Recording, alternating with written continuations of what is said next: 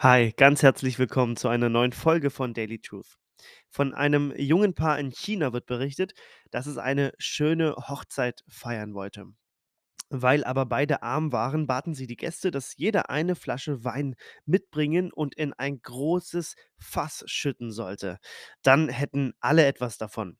Das Fass wurde voll, aber als der Wein ausgeschenkt wurde, stellte sich heraus, dass tatsächlich alle Gäste zuvor gemeint hatten, es würde gar nicht auffallen, wenn man in den vielen Wein eine Flasche Wasser mischen würde.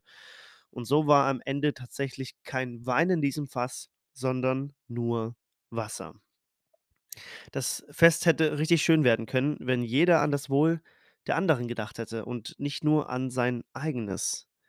Das Interessante ist, dass ja alle Gäste eigentlich etwas gemeinsam hatten. Alle waren eingeladen. Alle waren Gäste des Brautpaares. Das hatten sie gemeinsam. Und dennoch haben sie nicht an diese Gemeinsamkeit gedacht, sondern eigentlich nur an sich tatsächlich. Sie alle hatten selber was davon, am Ende hatte aber niemand was von dem Ganzen. Wir brauchen einander. Wir brauchen Menschen.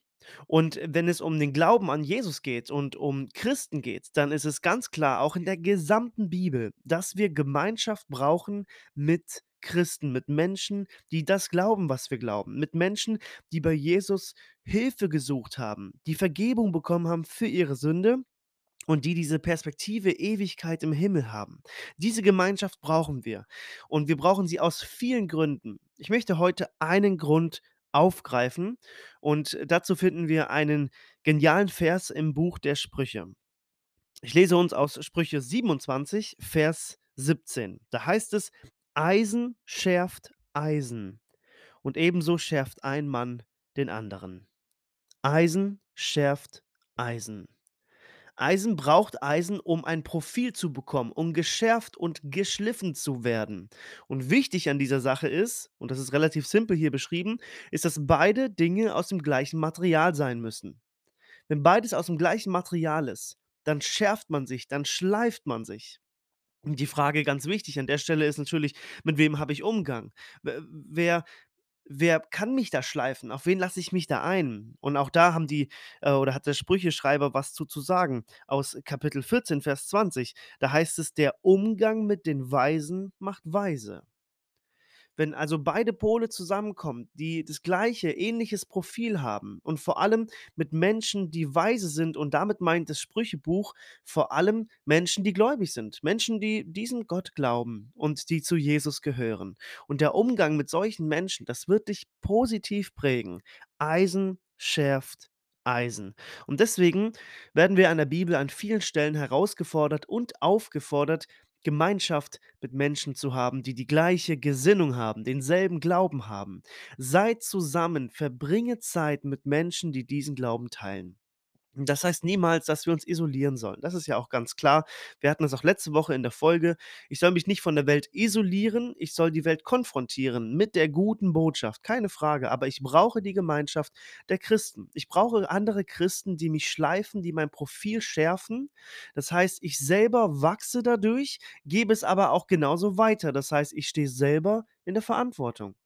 Und da will ich dich ganz persönlich und auch praktisch fragen: Hast du so jemanden? Hast du einen, vielleicht auch 2 Menschen, mit denen du dich vielleicht regelmäßig triffst, mit denen du über Jesus sprichst, mit denen du beten kannst, mit denen du ehrlich sein kannst, die für dich beten, äh, für die du betest, auch in deinem Alltag, wo man unterwegs sein kann, wo es um Jesus geht?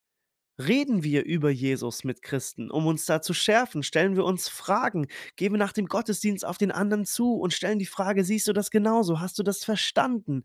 Hast du selber Fragen, die du loswerden willst?“ Und so merken wir, wie Eisen Eisen schärfen und schleifen wird.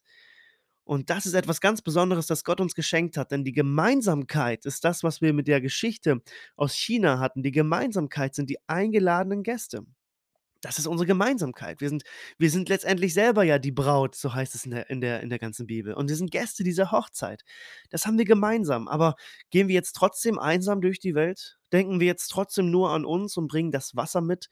Oder bringen wir etwas Gutes mit, weil wir es weitergeben wollen im Wissen, dass wir selber davon profitieren und gewinnen werden, weil wir an den anderen denken, weil wir den anderen nicht aus dem Blick verlieren? Dazu möchte ich gerne noch kurz eine Stelle aus dem Neuen Testament aufgreifen, aus 1. Thessalonicher 4, Entschuldigung, Kapitel 5, Vers 14. So, da sagt Paulus: „Wir ermahnen euch, Brüder und Schwestern, verwarnt die Unordentlichen, tröstet die Kleinmütigen, nehmt euch der Schwachen an, seid langmütig gegen jedermann.“ So soll es unter euch aussehen.